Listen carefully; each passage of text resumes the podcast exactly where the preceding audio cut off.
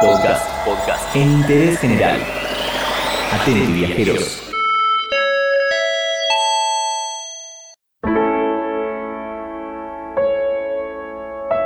Existe un lugar en el mundo que es realmente un misterio.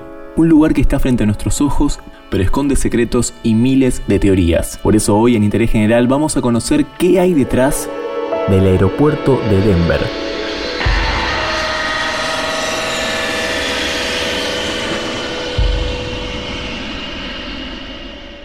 Viajemos a los Estados Unidos, al estado de Colorado. Allí se encuentra este aeropuerto a solo 20 minutos del centro de la ciudad.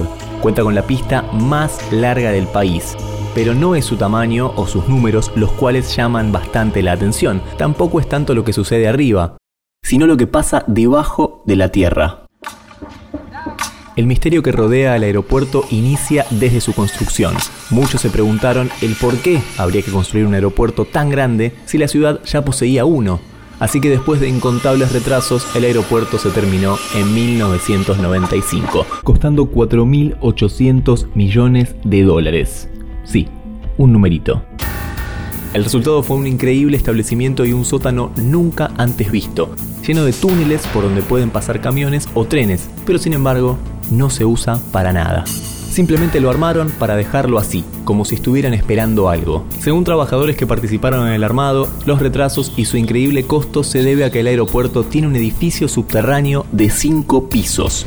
El terreno cuenta con más de 137.000 kilómetros cuadrados, mucho más de lo que ocupa la parte visible. A esto se le agrega el dato de la instalación de 8.530 metros de cables de fibra óptica. Pero lo increíble es que de costa a costa en los Estados Unidos solamente se utiliza la mitad de esa cantidad. Además el aeropuerto cuenta con un sistema para bombear 4.000 litros de combustible por minuto, una suma que según los que saben es completamente ridículo para un aeropuerto comercial.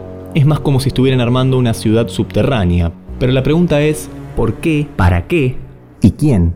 El aeropuerto en su piso central cuenta con algunas pistas, y no hablo de pistas de aterrizaje. Hablamos de simbología extraña, pinturas que muestran el apocalipsis y el establecimiento de un nuevo orden mundial. Por ejemplo, en una de sus pinturas se observa fuego en el cielo, mientras que en el suelo hay tres ataúdes con niños de diferentes etnias y de fondo una ciudad envuelta en un humo amarillento.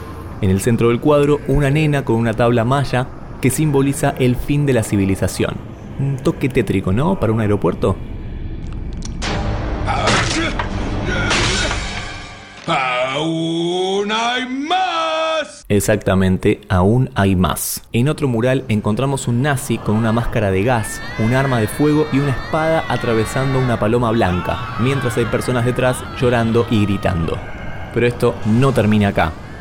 No. El aeropuerto está lleno de gárgolas animatrónicas, de hecho una de ellas le da la bienvenida a los pasajeros declarando al aeropuerto como propiedad de los Illuminatis. Una de las teorías conspirativas más grandes sobre este aeropuerto es que le pertenece a los Illuminatis, así que prácticamente te lo dicen en la cara. Pero además tiene la figura del dios Anubis, el dios egipcio de la muerte, una figura de 25 metros de alto, algo que hace que mucha gente se pregunte ¿Qué tiene que ver esto con el aeropuerto? Tampoco tiene mucho que ver la figura gigante que se encuentra en la entrada al aeropuerto, un caballo azul de 10 metros con los ojos rojos, hecho completamente de fibra de vidrio. Comúnmente la gente lo conoce como Lucifer, pero este simpático caballito que da miedo solamente de verlo, mató a su propio creador. Sí, lo aplastó.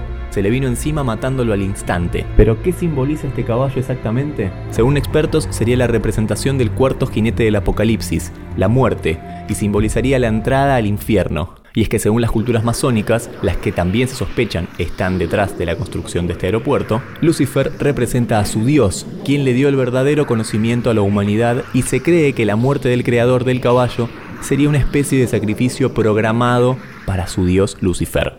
Y otro hecho inexplicable es que la reina de Inglaterra, Isabel II, supuesta miembro del Illuminati, ha comprado de manera anónima las propiedades que rodean el aeropuerto. Lo dijiste vos, no fuimos nosotros. Obviamente el gobierno de los Estados Unidos, por supuesto, niega todo, a pesar de que la placa de inauguración del aeropuerto tiene el símbolo de los masones y el nombre de la fundación que supuestamente creó el aeropuerto es una fundación que jamás existió. Hoy nos dimos una vuelta virtual por el aeropuerto de Denver, menos mal que fue virtual porque a mí me dio un poco de miedo. Te contamos esta historia brevemente en interés general. Todo lo que querés saber está en interésgeneral.com.ar.